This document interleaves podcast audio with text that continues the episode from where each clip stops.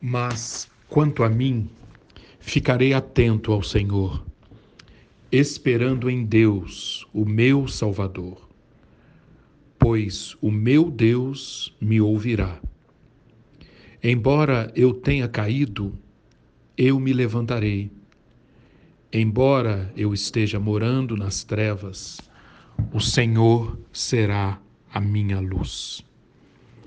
Estas palavras registradas no livro de Miqueias, capítulo 7, versículos 7 a 8, expressam muito bem qual deve ser a nossa oração, qual deve ser a nossa convicção neste momento. Miqueias, conforme nós veremos hoje e amanhã, Miqueias foi um profeta que viveu num período extremamente turbulento da história de Israel. Miqueias morava numa vila chamada Moresete Gate, uma vila bem pertinho de Jerusalém, e dali, dali, ele profetizou tanto para o reino do norte, cuja capital era Samaria, quanto para o reino do sul, onde ele vivia, capital Jerusalém.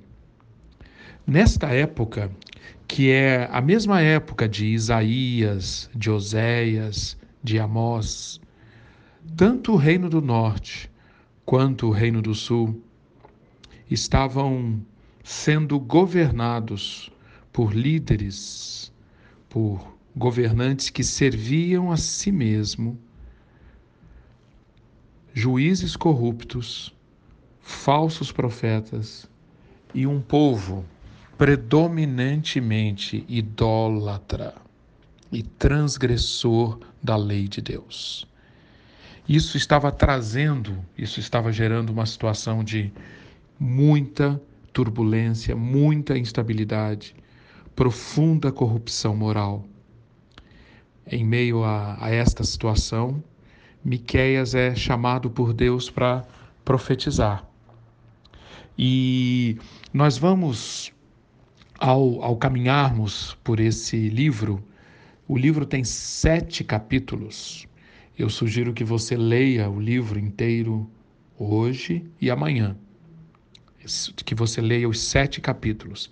E você verá como esse livro está repleto daquilo que recentemente no, no, no, no, no nosso estudo eu tenho proposto que é ou que são as, as três características que nos fazem desenvolver a mente de Cristo, fundamental para lidarmos com a política, com as questões políticas.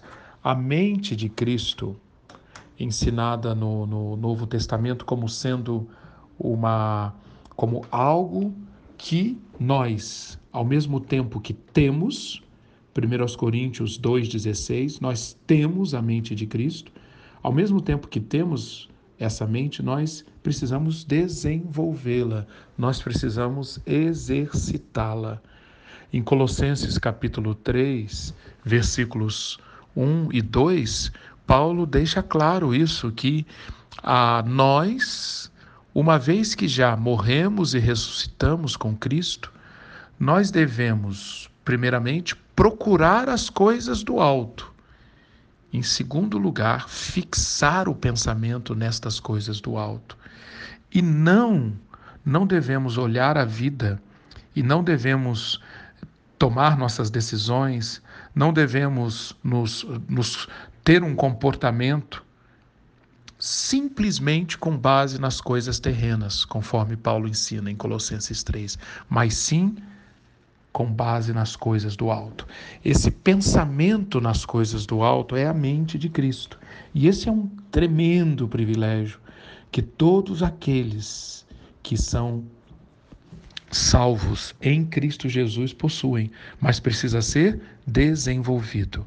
Para desenvolver essa mente de Cristo, eu tenho proposto três, três grandes disciplinas, três grandes exercícios.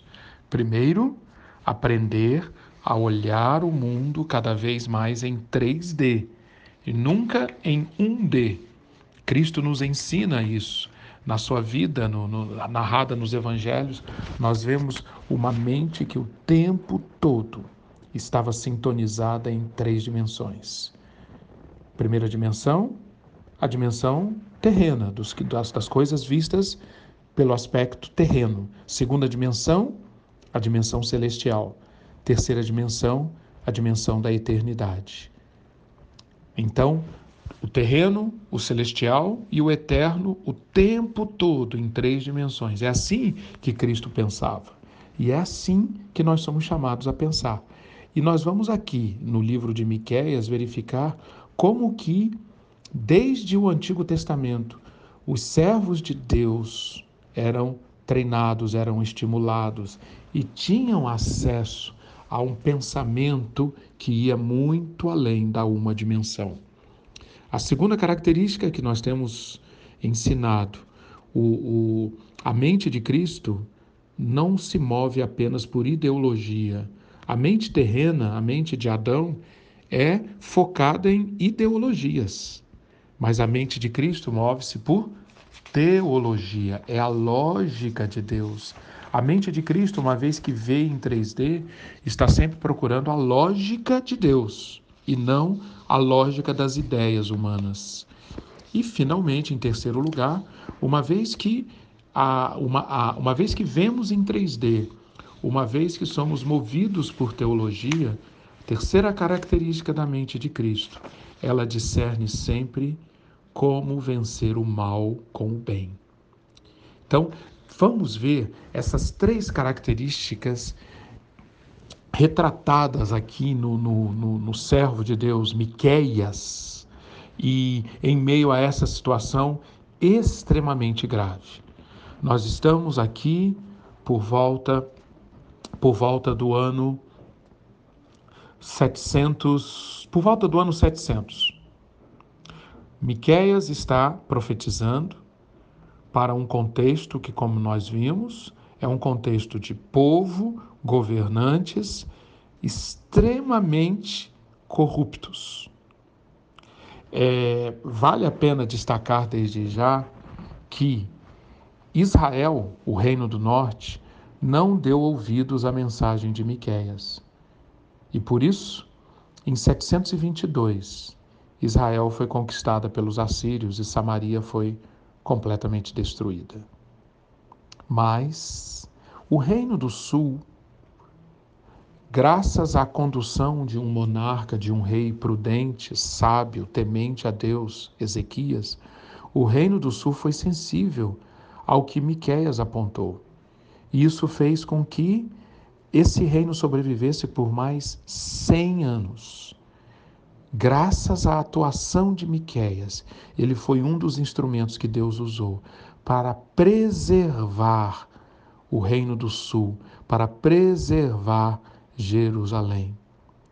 Pois bem, com isto em mente, vamos ao livro de Miqueias e vamos verificar, primeiramente, como que esse profeta movia-se em 3D. Note já no capítulo 1, versículos 3 e 4. No, logo na abertura do livro, Miqueias nos diz o que, que ele está vendo. Vejam, o Senhor já está saindo da sua habitação. Ele desce e pisa os lugares altos da terra. Debaixo dele, os montes se derretem. Se derretem como cera diante do fogo e os vales racham ao meio, como que rasgados pelas águas que descem velozes em costa abaixo. Observou? A visão que Miqueias tem é muito mais do que uma visão terrena. Ele olha e convida o povo para olhar o Senhor e ele usa figuras, ele usa imagens que retratam o Deus na sua dimensão que vai muito além do que acontece na terra. Um Deus poderoso, presente, atuante, diante desse Deus, até aquilo que é mais estável na terra, os montes, as pedras se derretem como cera, os vales racham ao meio. Essa é a visão de quem traz a dimensão celestial para, para dialogar com a dimensão terrena. Mas Miqueias não vê apenas só, não, não vê apenas essa dimensão celestial. Vejam como no capítulo 1, versículos 6 e 7, Miqueias vê que o julgamento está à porta. Miqueias vê que se não houver mudança, o fim vem. Então, ele transcende o tempo do agora. Miqueias vê o fim. Essa é uma maneira de, na nossa dimensão atual, nós trazermos a dimensão da eternidade para a nossa vida. Essa é a terceira dimensão, e foi isso que o profeta fez, capítulo 1, versículos 6 e 7. Tudo isto, ou seja, os montes se derretendo como cera e os vales rachando ao meio, tudo isto é por causa da transgressão de Jacó e dos pecados da casa de Israel. O profeta diz: Por isso farei de Samaria um montão de pedras do campo, uma terra de plantar vinhas. Farei rebolar as suas pedras para o vale e descobrirei os seus fundamentos. Todas as suas imagens de escultura serão despedaçadas, e todos os salários de sua impureza serão queimados, e de todos os seus ídolos eu farei uma ruína, porque do preço da prostituição os ajuntou, e a este preço volverão. O julgamento está à porta, o fim vem, uma visão que vai muito além do aqui e agora.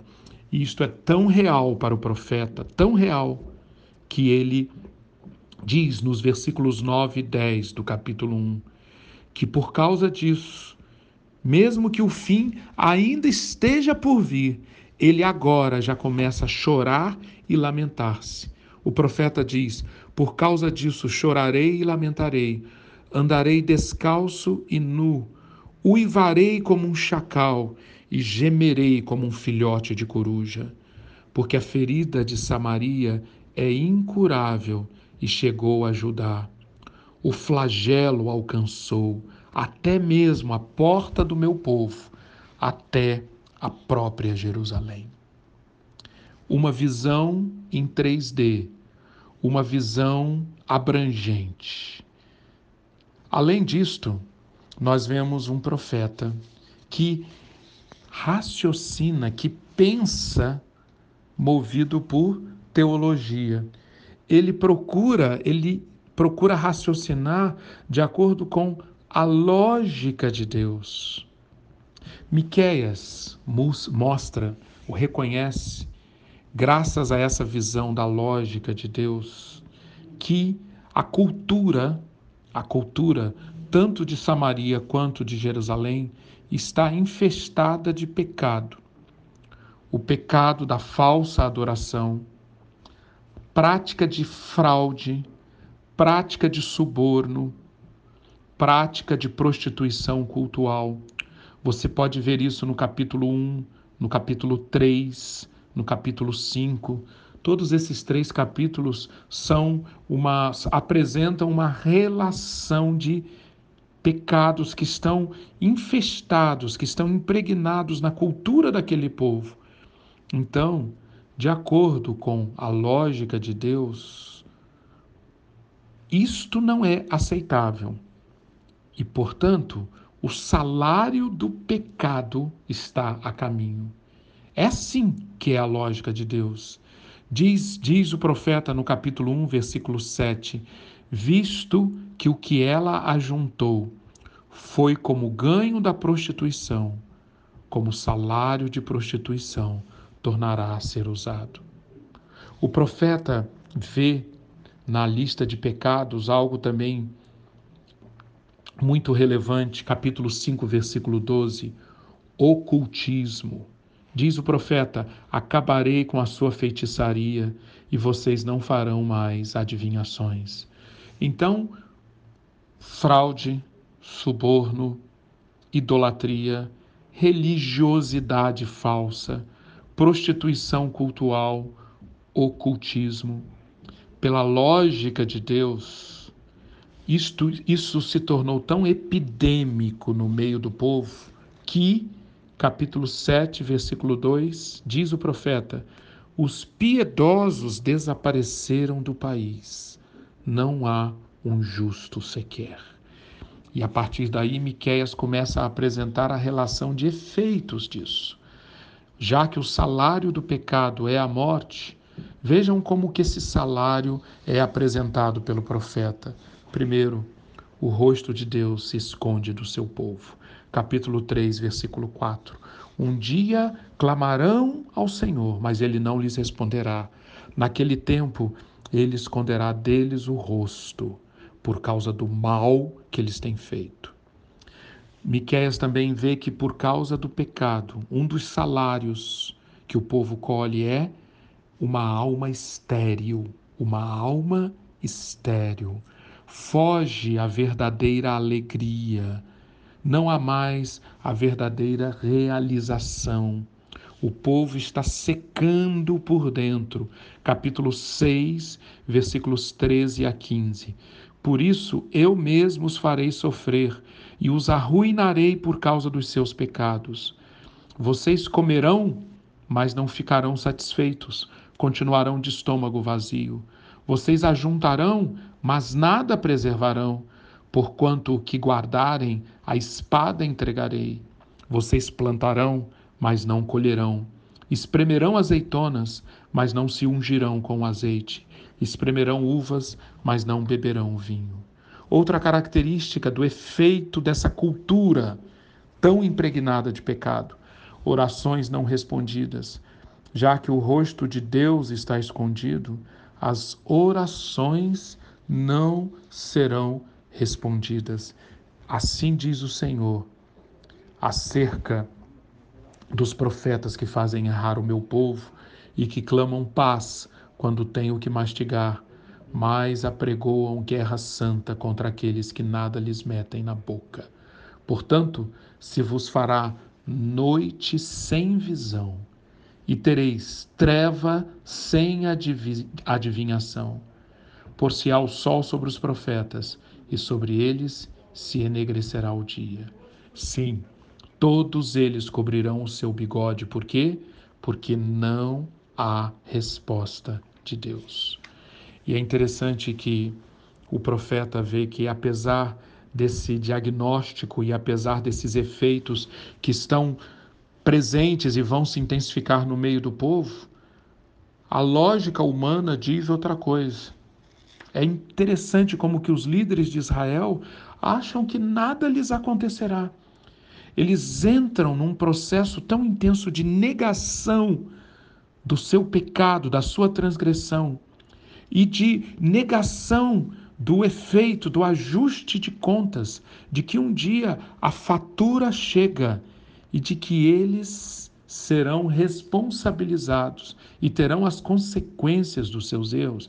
É uma negação tal que o profeta diz no capítulo 3, versículos 11, versículos 11 e 12, a compreensão presente, prevalecente no meio dos governantes, dos sacerdotes, dos profetas e dos juízes é: nada nos acontecerá, nada nos acontecerá, nenhum mal nos, sobreviver, nos, nos sobrevirá. Afinal, não está o Senhor no meio de nós? Então, nenhum mal nos sobrevirá. Quanto engano denuncia o profeta Miqueias. Aquela geração estava tentando refazer Deus à imagem da sua própria corruptibilidade e duplicidade.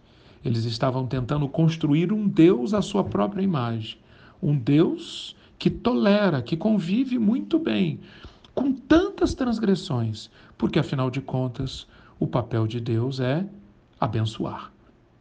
Vejam a que ponto de distorção chegou a lógica humana dos líderes de Israel. Pois bem, diante desse quadro, um quadro de um profeta que tem uma visão em 3D e não se move por ideologia, mas por teologia, nós veremos na sequência como que Miqueias mostra para Israel como que a mente de Deus, a mente de Cristo, está sempre empenhada em vencer o mal com o bem. Nunca acobertar o mal, nunca conviver com o mal e nunca propagar o mal, retribuir mal com mal, mas sempre destruir o mal com o bem. É isto que nós veremos então na nossa reflexão de amanhã. E eu gostaria que você então, hoje, continuasse a pensar sobre isso e colocasse em prática isso que Miqueias praticou e alcançou. O que que a nossa visão em 3D e o que que essa nossa visão, de acordo com a lógica de Deus, diz sobre o Brasil hoje, sobre o nosso país nestes tempos tão turbulentos? O que que nós conseguimos olhar muito além do movimento do, do, dos homens, do movimento terreno?